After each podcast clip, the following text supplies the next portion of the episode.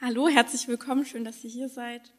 Schönen guten Tag. Habt ihr, habt ihr noch Körner? Seid ihr noch frisch irgendwie? Weil wir würden gerne eine Party mit euch feiern. Wir haben einjähriges. Also ihr habt gerade schon gemerkt, wir sind nicht, also, aber ähm, vor einem Jahr haben wir uns auf der Republika kennengelernt.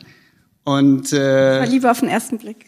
es war, es war so ein bisschen. Ich habe halt so gedacht, ja endlich mal jemand, der mich irgendwie dann so ohne Vorurteile anquatscht und so ein bisschen einigermaßen äh, ja so so also äh, jetzt das nicht ganz so plump macht und sie kommt halt an und meint so oh, äh, guck mal du hast ja gar keine Skibegriffe und wie ist das das habe ich ja noch nie gesehen dass es hier keine Skibegriffe gibt und äh, Am- darf ich dich mal schieben und so wo ich gedacht habe oh, na das es war halt einfach genau das was wir nicht wollen Klischee. Und ähm, beim Thema Klischees äh, denkt man, beziehungsweise haben wir dann sofort gedacht, lass uns Stockfotos machen. Weil was gibt's Geileres als Stockfotos mit zwei Minderheiten? Ihr wisst es, es ist, also wenn man, wenn man Klischees haben will, muss man Stockfoto googeln. Und, ähm, und Stockfotos mit, mit zwei Minderheiten irgendwie zusammen drauf, die sich gegenseitig, ähm, ihr, ihr seht ja auch die Entwicklung so ein bisschen. Also zuerst äh, ist es irgendwie die große Liebe gewesen und ähm, das ist so ein bisschen wie, als Und dann wir kam der zusammen. genau.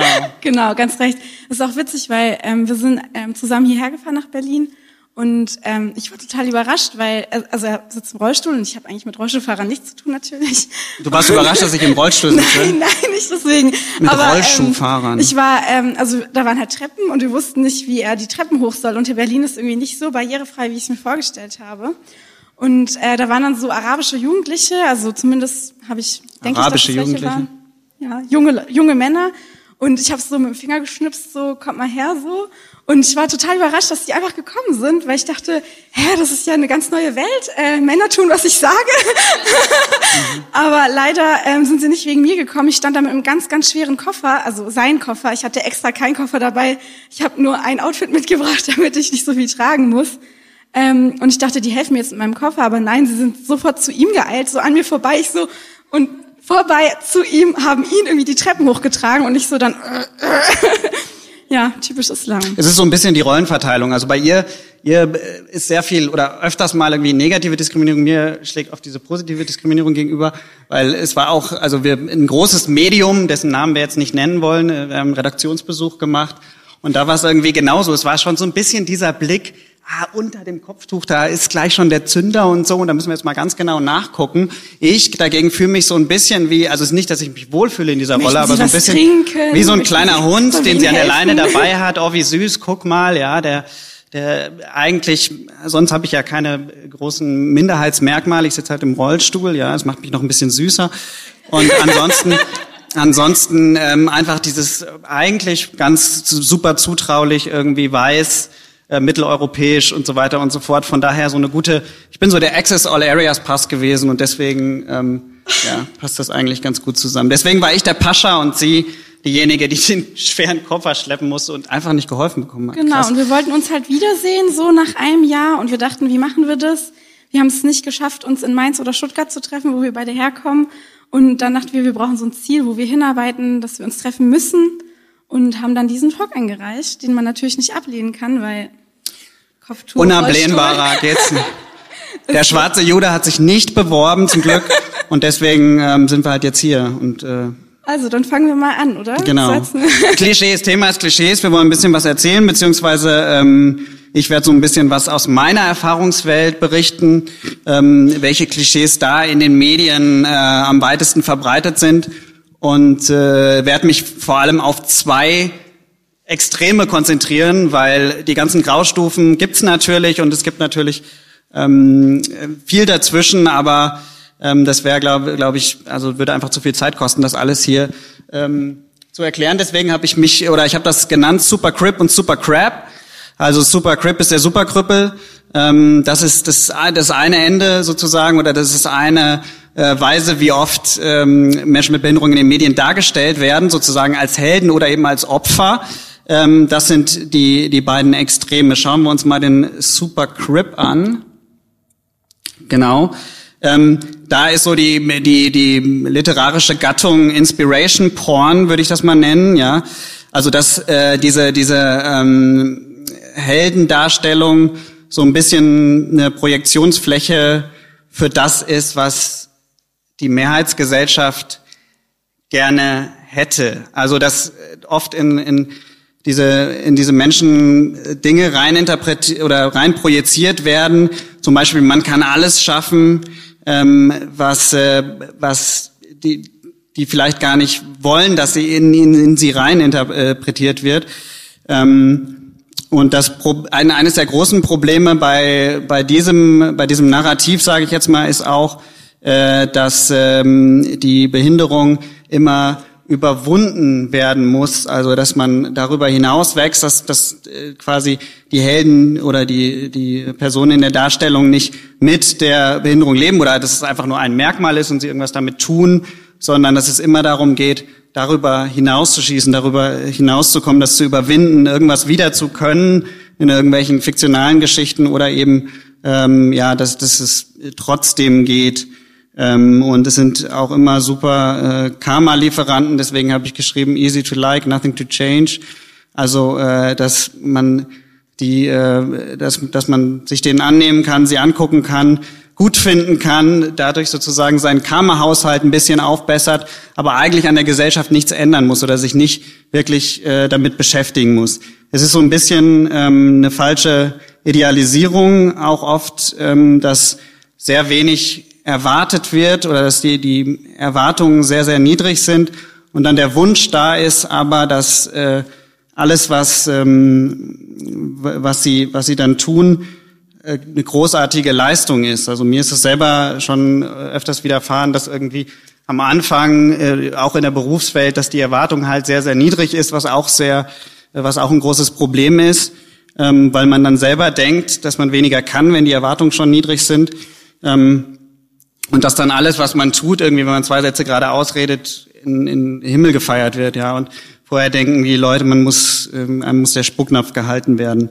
So ein bisschen in diese Richtung. Ähm, und das Ding ist, dass das quasi dann der Beweis dafür ist, dass es äh, an der Person selber liegt und nicht an der Gesellschaft, dass was geändert werden muss. Und ähm, eigentlich ist es ja kein Problem, Inspiration zu beziehen von irgendwoher oder beziehungsweise ins, äh, also ähm, äh, ja inspirat jemand inspirierend zu finden. Aber wenn das dann eben generalisiert wird, wenn man das sozusagen dieses Medienbild auf alle anderen mit derselben Einschränkung bezieht, dann wird es zum Problem und da kommen dann eben äh, die Massenmedien ins Spiel. Ich habe mal ein paar Beispiele, damit das vielleicht ein bisschen klarer wird, ein paar Beispiele sozusagen von Supercrips ähm, dabei. Und zwar habe ich das einfach mal so in Typen eingeteilt. Also hätte ich auch nicht gedacht, dass ich mal irgendwie Menschen mit Behinderung jetzt so bewerte. Ähm, und zwar haben wir einmal äh, Typ 1, das ist Nick Vujicic, äh, dem fehlen vier Extremitäten. Der ist so Motivationsredner und sowas. Und ähm, bei ihm ist es so, dass, äh, dass er quasi so durch äh, äh, dieses Angebot angenommen hat, der Mehrheitsgesellschaft, äh, sich quasi total darüber zu definieren und ähm, darüber, also quasi sich etwas in sich rein projizieren zu lassen und ähm, sich komplett quasi dazu drüber zu definieren und eben auch Sachen in sich rein äh, projizieren zu lassen, die vielleicht völlig unverhältnismäßig sind. Typ 2 sind welche, die in den quasi mit den Medien, die den Unfall in den Medien hatten und ähm, beziehungsweise ähm, das medial begleitet wurde, die vorher schon bekannt waren wo oft das große Problem ist, dass dann das Bild äh, von, von diesen Menschen auch verzerrt wird oder dass sie dann Sachen machen, die, äh, die, ähm, die unverhältnismäßig sind, die sie eigentlich nicht äh, hätten tun sollen. Bei Samuel Koch war ich da auch oft äh, ziemlich sauer, weil ähm, der sich dann hat kaufen lassen für alle möglichen Dinge. Und ähm, das Bild, was diese Menschen dann in die Öffentlichkeit transportieren, passt auch nicht so äh, zu dem, was, was, was eigentlich, ähm, also die stehen, vermitteln dann auch ein verzerrtes und falsches Bild von Menschen mit Behinderung. Typ 3, ähm, Stephen Hawking und äh, Oscar Pistorius sind äh, Menschen, die quasi durch ihre Fähigkeiten dann in die Öffentlichkeit gelangt sind, aber oft dann auch die, die so ein falsches Bild entsteht, dass quasi, wenn jetzt Menschen eine Einschränkung haben, auf der einen Seite dann andere Fähigkeiten viel stärker werden, beziehungsweise bei Oscar Pistorius ähm, ist das Interessante, dass er quasi vom Super Crip zum Super Crab geworden ist, beziehungsweise dass ähm, er großartige Leistung vollbracht hat. Und dann ähm, eben der Skandal mit, ob er seine Frau erschossen hat oder nicht. Und ähm, das ist auch eine, oder das, wie groß das in den Medien geworden ist, zeigt eben auch, ähm, ja, was für eine, was für eine falsche Bilder vorher projiziert wurden, in ihn rein projiziert wurden. Genau. Und alles, was ich quasi jetzt erzählt habe, ähm, ich habe jetzt ein Good Practice Beispiel von Channel 4. Ähm, da haben wir jetzt keine Zeit für, aber guckt euch mal an auf YouTube. Die machen im Prinzip, die spielen mit diesem Super, ups, die spielen mit diesem Superhumans Bild und äh, machen im Prinzip alles, was ich eben beschrieben habe, überspitzen sie so ein bisschen, stellen das aber auf eine gute Art und Weise äh, dar. Und äh, Channel 4 generell, ähm, so wie die die Paralympics gecovert haben, kann man sich mal angucken. Das ist auf jeden Fall ein super Beispiel dafür, ähm, wie man es machen kann. So, die andere Seite ist dann eben super Crap, beziehungsweise ähm, die Darstellung als Opfer, das ist dann immer das tragische Schicksal, was als nicht lebenswert dargestellt wird. Ähm, da war es auch so, dass Samuel Koch und, und Monika Lierhaus mal, glaube ich, irgendwann vor, vor einiger Zeit gesagt hätten, dass sie, also die, dieses, dieses Narrativ vom, dass sie lieber gestorben wären, ja, wo sie dann irgendwie auch einiges damit zerstört haben, was lange aufgebaut wurde, gebaut wurde vorher an, an Arbeit. Ähm, und Beispiele dafür wären, äh, es gibt, gab so eine RTL-Show, ähm, Reset zurück ins Leben, wo es darum ging, Hauptsache wieder laufen zu können. Ähm, das hat auch so ein RTL-Redakteur gemacht, äh, sehr fragwürdig, weil das eben auch wieder dieses Bild ähm, äh, transportiert, dass es nur darum geht, äh, quasi diese Behinderung zu überwinden und Hauptsache wieder äh, laufen zu können und nicht damit zu leben. Ähm, und das habe ich auch selber persönlich schon in jetzt Beiträgen über mich über äh, erlebt, als wenn dann die Reduzierung auf den Unfall oder sowas ähm, immer stattfindet. Ich habe mal, also ich habe ihn ja ähm, auf der Republika kennengelernt und das ist eigentlich witzig, weil ich wusste seinen Namen nicht mehr genau, deswegen habe ich ihn einfach mal gegoogelt, damit ich ihn finden kann. Und es war so witzig, weil ich habe bei Google einfach nur Jan Kamp eingegeben, da kam schon als Vorschlag gleich Jan Kampmann Rollstuhl und dann irgendwelche Artikel, wo es gar nicht um seinen Rollstuhl eigentlich geht, aber mit der Überschrift so ähm, Rollstuhl und ich weiß jetzt nicht auswendig, aber auf jeden Fall sehr klischeehaft. War witzig. Mhm. Mich, für ihn nicht wahrscheinlich. ja, oder ich habe äh, bei, bei, bei Freunden habe ich es erlebt, dass die, dass in Beiträgen über denen dann äh, halt dann äh, gesagt wurde, beziehungsweise Regieanweisungen gegeben wurden, dass sie sich doch schieben lassen sollen, dass sie auch jetzt vom äh, mit mit traurigen Augen vom, Balkon gucken sollen, ähm, dann noch mit Klaviermusik drunter gelegt und, und, und solche Dinge eben.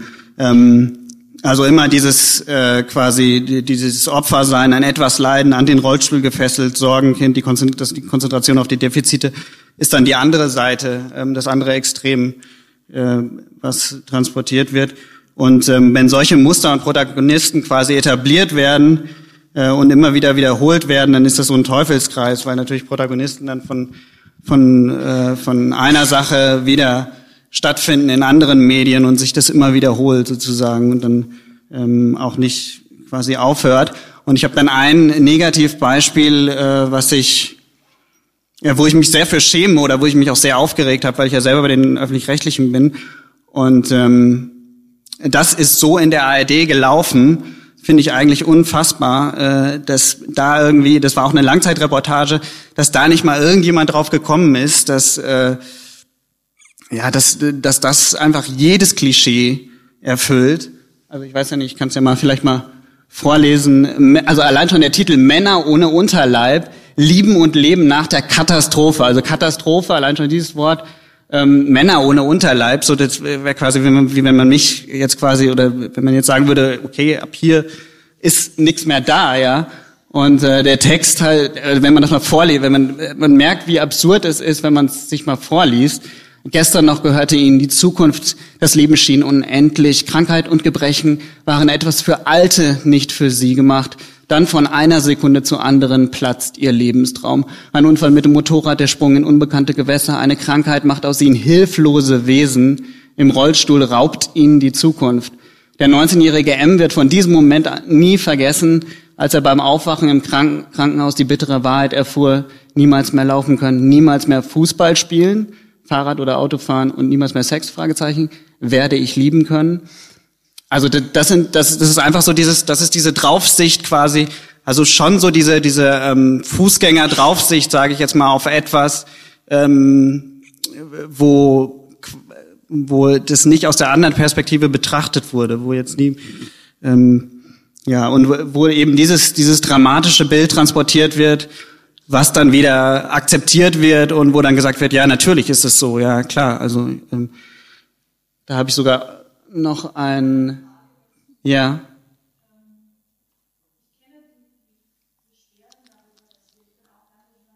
Ja.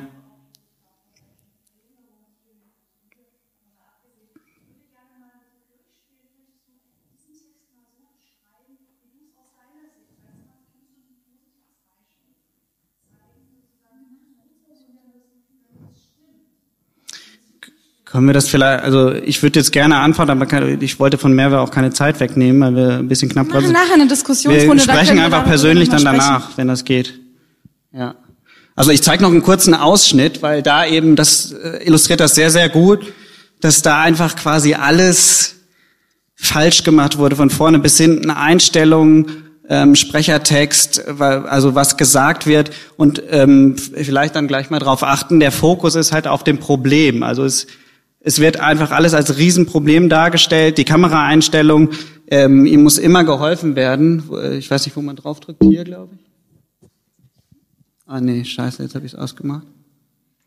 Leicht und selbstverständlich ah. ist im Leben von Stefan und Annette. Kann man das vielleicht jetzt nochmal, äh, dass wir das Bild haben? Ist hier irgendjemand, ist hier irgendjemand vom Republika-Team? Ich kenne mich damit nicht aus. Nein, warte mal. Und Technik. Ohne die Hilfe seiner Frau kann Stefan. Aber vielleicht, wenn wir einfach nur den, allein schon der Sprechertext, spiel's mal ab. Das ist allein schon. Äh das Haus nicht verlassen. Ein behindertengerechtes Auto kostet Geld und wurde noch nicht genehmigt. Der Mann mit Bart hilft. So fährt Annette zwischen Haushalt, Job Dankeschön. und Kind ihren Mann jede Woche dreimal zum Training zur Physiotherapie. Aus der Ehefrau, Geliebten und Mutter ist noch eine Krankenschwester, Fahrerin und Betreuerin geworden. Wie lang kann Annette diese Belastung noch aushalten? Stefan weiß um diese Belastung und kann daran doch nichts ändern. Na, es ist schwer. Moment. Können wir es jetzt nochmal abspielen? Geht das? Vielleicht einfach eine Sequenz. Ich habe das rausgeschnitten, das ist 1,30. Das vielleicht das ist nämlich echt ein ganz gutes, weil da alles falsch. Ja, genau. Ja. Leicht und selbstverständlich ist im Leben von Stefan und Annette nichts mehr. Ohne die Hilfe seiner Frau kann Stefan das Haus nicht verlassen. Ein behindertengerechtes Auto kostet Geld und wurde noch nicht genehmigt. So fährt Annette zwischen Haushalt, Job und Kind ihren Mann jede Woche dreimal zum Training zur Physiotherapie. Aus der Ehefrau, Geliebten und Mutter ist noch eine Krankenschwester, Fahrerin und Betreuerin geworden. Wie lang kann Annette diese Belastung noch aushalten? Stefan weiß um diese Belastung und kann daran doch nichts ändern. Na, es ist schwer für ihn. Ich meine, er hat ja früher was dargestellt. Ne? Er war Türsteher, er war Bodybuilder, er war Fitnesstrainer, Natürlich. er war Maurer, er war Vater, er war Ehemann, der das Geld gebracht hat und natürlich auch ähm, seine Familie beschützt hat. Früher war er halt sehr von sich eingenommen und arrogant teilweise auch. Er hatte seine guten Seiten und alles. Das ist ein Mensch aus ihm geworden. Ja nicht bei ihm, gell? aber ähm, Durch er war Unfall. schon sehr der Egoist, würde ich sagen. Und ich denke mal, jetzt in der Position. Äh also jetzt in der Position, ihr könnt es euch ja vervollständigen, also jetzt in der Position, äh, in der er sitzt, ja, äh, ist, ist es natürlich jetzt anders. Und ähm, da wurde halt ein Beispiel gesucht. Die, die haben wirklich einen Body, Ex-Bodybuilder, der erst ein Jahr im Rollstuhl sitzt, der natürlich jetzt auch noch nicht äh, sagen, also beziehungsweise noch gar nicht verantwortlich, also der weiß im Prinzip nicht, wie ihm geschieht. Genauso wie bei Samuel Koch, bei anderen, die so kurz, also die quasi gar keine äh, Kapazität haben, darüber zu entscheiden, was passiert gerade, wie werde ich dargestellt, für was werde ich eingenommen. Genauso ist es da auch und eben natürlich die, die, dieses, dieses, ähm, dieses, diese Erzählung, dieses Bild von dem Ex-Bodybuilder und so weiter und so fort, also unfassbar flach im Endeffekt und relativ unverantwortlich, weil ich finde, sowas darf man dann halt in dem Fall nicht machen. Ähm, genau, vielleicht noch kurz, äh, kurz, damit, damit wir nicht nur meckern, ein paar Vorschläge, was man denn tun kann. Also frei nach, äh, wie es die Partei auch immer formuliert, mehr Minderheiten, weniger Minderheiten. Also ich würde sagen eben äh, mehr Minderheiten, also weniger Minderheiten, die das, die Klischee verstärkend wirken und äh, die, die quasi, wo die Reduzierung auf, auf die Behinderung und solche Dinge eine große Rolle spielt, mehr Minderheiten, wo das eben einfach nur ein Merkmal ist wie die Haarfarbe und die einfach irgendwas anderes machen, in der Öffentlichkeit stehen, irgendwas anderes machen, aber nicht unbedingt äh, das zum Thema ist. Auch über die Opinion Leader hinaus, also über die wenigen, die es gibt. Ähm, dann, wenn es geht, auch in Nicht-Klischee-Positionen oder Formaten, also einfach Formaten, wo das einfach keine Rolle spielt. Ähm, dann, wie gesagt, die Erwartungen nicht zu niedrig, nicht zu, zu hoch ansetzen, also äh, nicht mit Klischee niedrigen oder hohen Erwartungen rangehen. Äh, es gerne auch mit Humor probieren, da ich weiß nicht, wer Paracomedy kennt. Also es sollte nicht zu albern sein, aber jetzt auch nicht in, in Richtung Kristall oder äh, solche ähm, Humorstile, die eher so den, den Wunsch der Mehrheit wieder bedienen. Und old but true, also immer äh, mehr ähm, Vielfalt im, in den Medienhäusern äh, sehr, sehr wichtig. Vor allem die öffentlich-rechtlichen sind auch immer noch sehr äh, white middle class geprägt. Und dann eben, wenn man das mal geschafft hat oder wenn man mal Formate am Start weg. hat, äh, ohne Angst durchsenden, weil die Leute ja, brauchen diese Zeit. Nicht muslimischen Männer, die die Frauen nicht Um sich dran zu gewöhnen. Und du hast mich jetzt die ganze Zeit unterdrückt, seitdem wir in Berlin sind im Endeffekt. Ich bin ein devoter Typ, ja. Und das war jetzt einfach meine Befreiung an dieser ne? Stelle. Das war meine Befreiung. Also durchsenden ohne Angst. Vielen Dank. Und äh, damit. Okay, ich hab's geschafft. Ja. Jetzt komme ich. Ähm.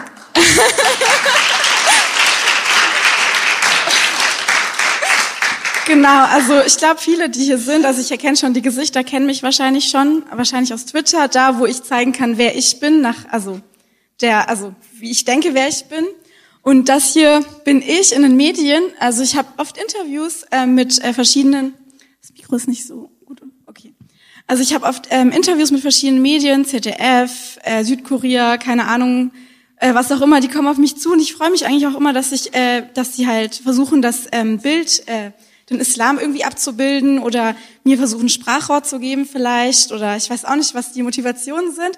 Ich freue mich dann immer als erstes, aber wenn ich dann einen Beitrag sehe, so gut es die Journalisten auch meinen und so freundlich sie auch sind, habe ich oft das Gefühl, dass ich mich selber nicht wiedererkenne, sondern eher das Bild des Journalisten, das er in mir sieht und versucht, auf mich aufzudrücken. So bin ich halt mal die, die halt gerade das Kopftuch darstellt oder die Exotin oder das Opfer und ich nehme halt diese ganzen verschiedenen Rollen ein, je nachdem welches Thema und ich bekomme halt Anfragen zu Burka. Ich meine, ich trage keine Burka, ich kenne niemanden, der Burka trägt, aber dann heißt es dann, ja, wenn du nichts darüber sagen willst, es wäre total schlecht, weil dann müssten wir jemanden nehmen, der sich überhaupt nicht damit auskennt. Und, und äh, ich hatte einmal, also ich habe hier eine Kollegin sitzen vorne, die sogar dabei war. Es war so witzig, weil ich hatte halt einen Kollegen vorgeschlagen, der dann dieses Burka-Interview für mich führen kann, weil er es gerne wollte. Und die meinten dann, ja, aber das ist ja, der kennt sich ja dann gar nicht damit aus. Und der kennt sich halt mit dem Islam schon noch mal ein bisschen besser aus als ich, weil er sich auch mehr damit auseinandersetzt. Aber es ist ja ein Mann und das passt dann irgendwie nicht in das Bild rein. Die wollen da lieber eine unterdrückte Frau stehen, die dann darüber spricht, was sie davon hält, dass Frauen so einen Gesichtsschleier tragen. Und später haben sie uns dann zusammen abgebildet. Und äh, ja, so sieht man halt, die haben eine ganz klare Vorstellung in ihrem Kopf und das wollen sie halt aufs Papier bringen und eigentlich gar nicht hören, was ich zu sagen habe. Und ich denke auch nicht, dass ich zu jedem Islamthema ähm, das Richtige sagen kann. Deshalb bin ich auch der Meinung, also ich bin froh, dass ich hier bin. Ich liebe die Republika und ich liebe alle, die hier sind. Aber es läuft irgendwas falsch und äh, dass ich hier bin, zeigt es. Ich habe nämlich ähm, eigentlich Jura studiert und ich wollte eigentlich Juristin werden, aber ich war ähm, leider auf Twitter angemeldet und äh, das hat mein ganzes Leben eingenommen, weil so viele Sachen falsch gelaufen sind. Ich habe ständig gesehen, dass irgendwas Blödes über den Islam berichtet wird oder vollkommen falsch oder es, alles hat mich genervt und ich habe dann immer meine eigene Meinung geschrieben und das hat dann solche Ausmaße angenommen, dass äh, ich immer mehr Anfragen gekriegt habe. Die Leute kamen zu mir, haben mir Fragen gestellt.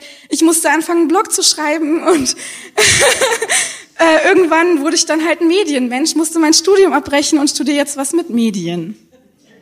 Mal gucken, ob ich schaffe, es besser zu machen. Es ist ja schon so, dass es mittlerweile viel mehr Muslimas und Musliminnen und auch männliche Muslime gibt in der Medienlandschaft, die in Redaktionen sitzen und ihre Beiträge schreiben können. Aber doch erfüllen sie irgendwie immer so die Klischee-Rolle. Ähm, ich habe zum Beispiel äh, letzte Woche ein Vorstellungsgespräch bei BuzzFeed gehabt und ich habe mich super gefreut. Und natürlich ist es toll, dass ich ähm, durch mein Alleinstellungsmerkmal Kopftuch äh, schaffe, dass Leute aufmerksam auf mich werden und mir Jobs anbieten und meine Kommilitonen bei der Stuttgarter Zeitung für 30 Cent für Zeile arbeiten müssen und ich dann halt äh, für mehr. Und trotzdem hat es mich bisschen genervt, dass ich ähm, beim Vorstellungsgespräch angesprochen habe, dass ich nicht nur Islam behandeln möchte, sondern auch andere Themen, weil ich mich auch in anderen Bereichen auskenne und mich gern ausprobieren will.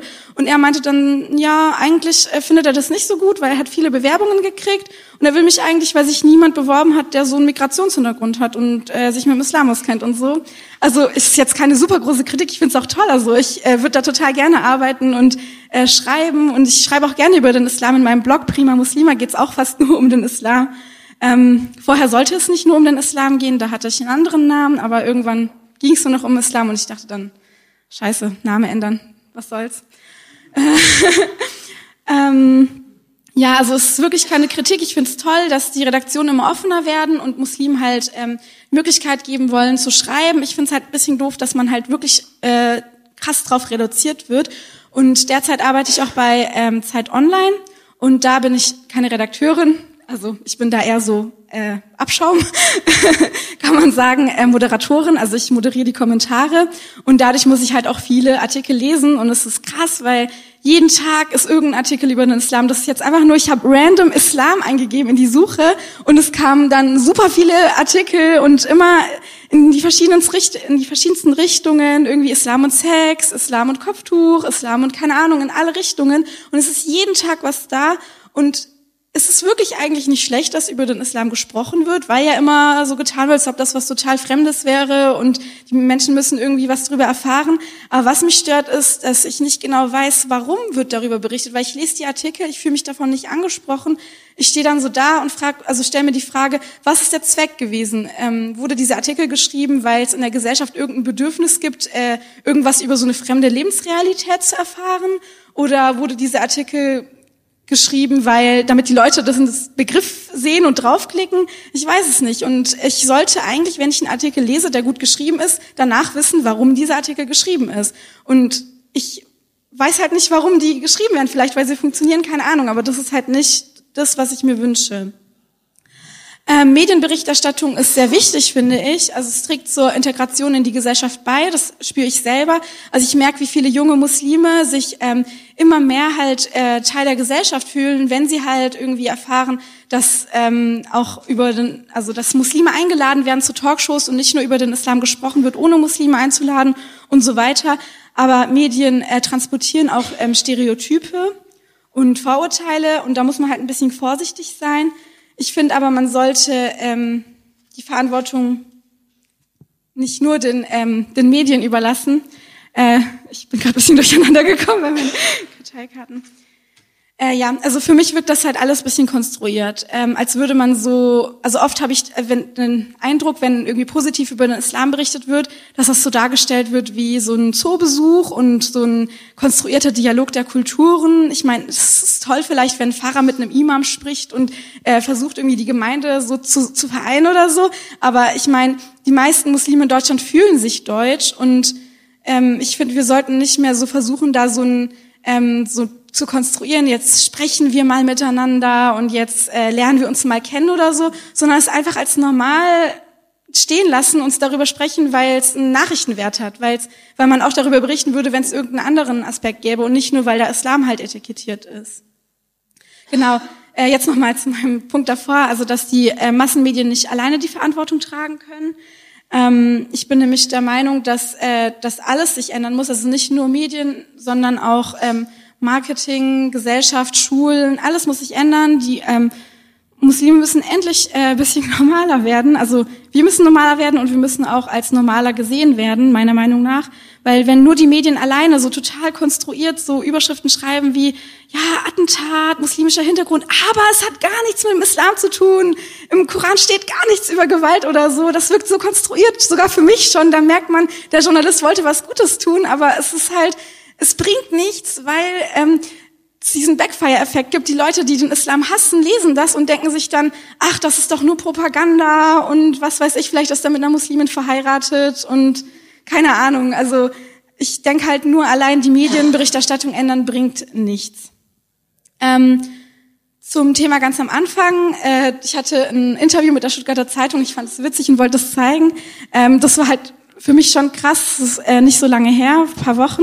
Da hatte ich ähm, darüber gesprochen, dass ich in der S-Bahn angepöbelt wurde und diese ähm, dieser Tweet, den ich geschrieben habe, war super eigentlich, weil der ist nicht nur viral gegangen, sondern mich haben viele Medien darauf angesprochen. Ich habe viele Interviews gegeben und so hatte ich die Möglichkeit, nicht nur zu gucken, wie berichten die Medien zu Burkini, Burka, äh, Kopftuchurteil und so weiter, also die verschiedenen Bereiche, sondern auch zu ein und demselben Thema. Also wie sind da die Unterschiede? Ich habe gemerkt, ich habe jedes Mal dieselbe Geschichte erzählt, aber sie stand immer jedes Mal anders in der Zeitung.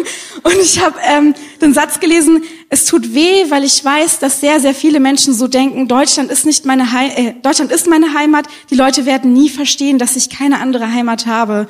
Und klar, ich meine, das ist nicht negativ. Ich kann dem Typen nicht sagen, er wäre antimuslimisch oder so. Das ist ein super toller Satz, aber das bin nicht ich, das habe ich nicht gesagt. Ich habe das wirklich nicht gesagt. Der hat einfach nur so, der hat einfach nur so irgendwas reinkonstruiert und dachte sich so, ich muss jetzt eine Story daraus machen, ich muss da irgendwie noch so einen emotionalen Satz reinbringen. Ich weiß nicht, was er sich gedacht hat. Und das Witzige ist, ich habe das Interview zwei Stunden vor meiner Klausur gegeben und ich wollte das Interview nicht geben. Ich habe gesagt, ich habe keine Zeit, es geht jetzt nicht, tut mir leid. Und die meinten, ja, Redaktionsschluss, wir müssen das jetzt machen, das Thema ist wichtig, bitte, bitte.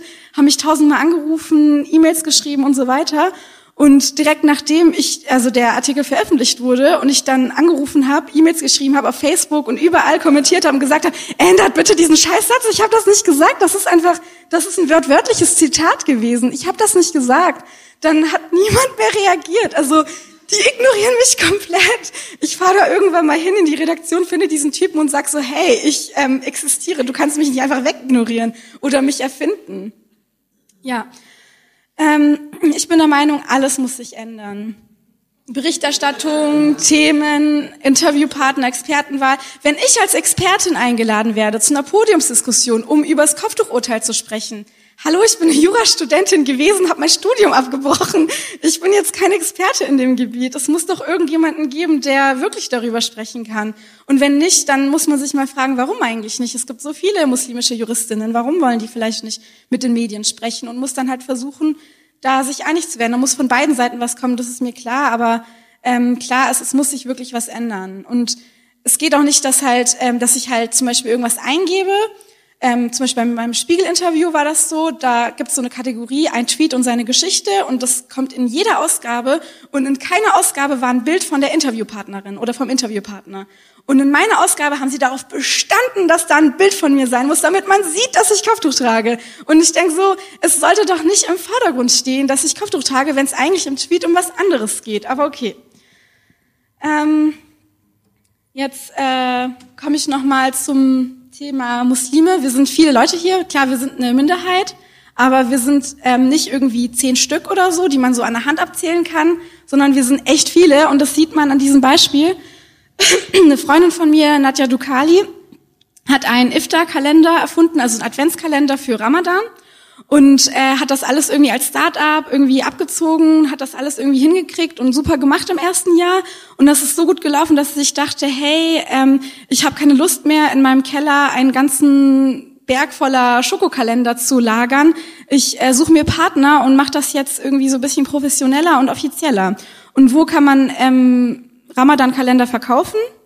Im türkischen Laden, in Moscheen, ja. Aber wieso nicht im Rewe? Da gehen doch auch Muslime hin und Wieso nicht bei Kaufland? Da gehen doch auch Muslime hin, oder? Ich meine, wir kaufen nicht immer nur im türkischen Laden ein. Und ähm, sie hat halt, also sie ist auf Foodmessen gegangen, hat alles Mögliche probiert, um Partner zu finden. Und es war so eine kritische Stimmung, so, ja, also es ist nicht unsere Zielgruppe, da ist da kein Markt, das würde nicht wegkommen, das würde alles nicht gekauft werden und was weiß ich. Und das kennen die Leute nicht. Und ja, also ich meine, es gibt ja auch ähm, ein Regal für Vegetarier, obwohl nicht alle Menschen vegetarisch sind, oder? und irgendwie hat sie es geschafft, äh, ein paar Einzelhandel zu überreden, ähm, ihren Kalender zu verkaufen. Und die meinten dann immer so ganz vorsichtig, ja, 20 Stück maximal, weil das kauft doch niemand. Und es ist jetzt drei Wochen vor Ramadan und äh, die Kalender wurden hingestellt und dann hat der Typ sie angerufen hat gesagt, hey, ähm, die Kalender sind alle weg. Hast du vielleicht noch welche? Ich meine, da ist einfach ein Markt, der vollkommen verkannt wird. Und ich meine, bei Kalendern geht's jetzt nicht um Medien, aber ich meine halt, die Medien tun auch so, als ob es keine Muslime hier geben würde. Ich meine, sie reden zwar die ganze Zeit darüber, über Syrien und was weiß ich, aber sie machen keine Berichterstattung für Muslime, sondern eher so über sie, wie wenn man über so ein exotisches Zootier schreiben würde. Und ich denke mir so, so unsichtbar können wir doch nicht sein. Wir sind so viele und irgendwie muss man uns auch so behandeln, als wären wir da. Weil, wie man hier beim Kalender sieht, ich meine, es gibt halt einfach viele Muslime hier und wir sind ein Markt und es ist doch eigentlich bescheuert, uns zu ignorieren. Das ist wie in Saudi-Arabien, wo Frauen nicht arbeiten dürfen. Ich frage mich so, wie kann ein Mensch auf ein, also ein Land auf Bruttoinlandsprodukt verzichten und so die Hälfte der Bevölkerung vom Arbeitsmarkt ausschließen? Das ist ein bisschen so ähnlich. Ähm, ja, und äh, nochmal eigentlich ein Lob an die ganzen Medienleute, auch hier unter euch vielleicht, die schon mal einen Beitrag geschrieben haben über den Ramadan und auch so Klischeebeiträge über Kopftuchtragende erfolgreiche Erfolgsgeschichten oder so. Eigentlich finde ich das wirklich ganz gut.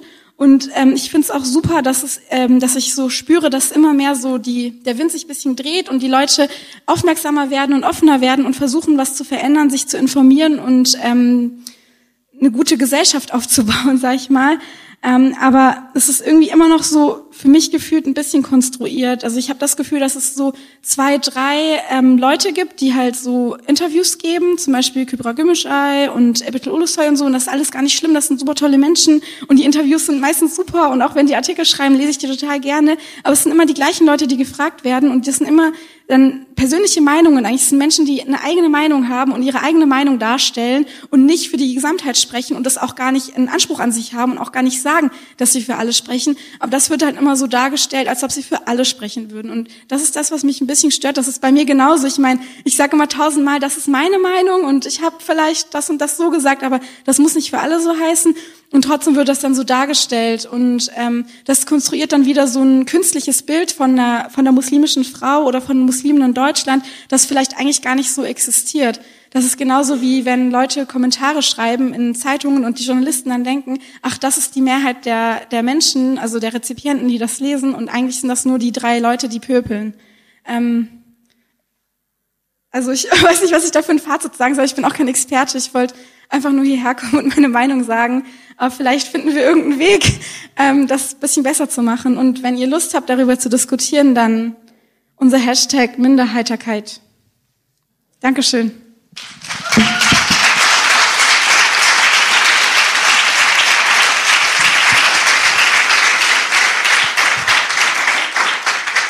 Dankeschön. Eine Sache wollte ich noch sagen, das liegt mir ein bisschen am Herzen. Ähm, ihr kennt vielleicht den äh, Werbespot von Pepsi mit äh, Kylie Jenner. Also wenn ihr ihn nicht kennt, schaut ihn euch mal an. Also der wurde zwar jetzt, also der wird nicht mehr ausgestrahlt, weil es einen Shitstorm gab. Man würde irgendwie, also die, mm, das Marketing würde jetzt irgendwie Minderheiten ausnutzen, um äh, ihre Produkte zu verkaufen. Und klar, ich meine, es ist ähm, witzig, wenn halt irgendwie kopftuchtragende Leute jetzt plötzlich Pepsi trinken und so. Aber ich finde das eigentlich cool, weil ähm, der Werbespot hat einfach gezeigt, dass äh, Muslime auch einfach nur in einem Werbespot spielen können, ohne dass das Kopftuch im Fokus steht, sondern einfach nur, sie trinkt auch Pepsi. So, das ist gut.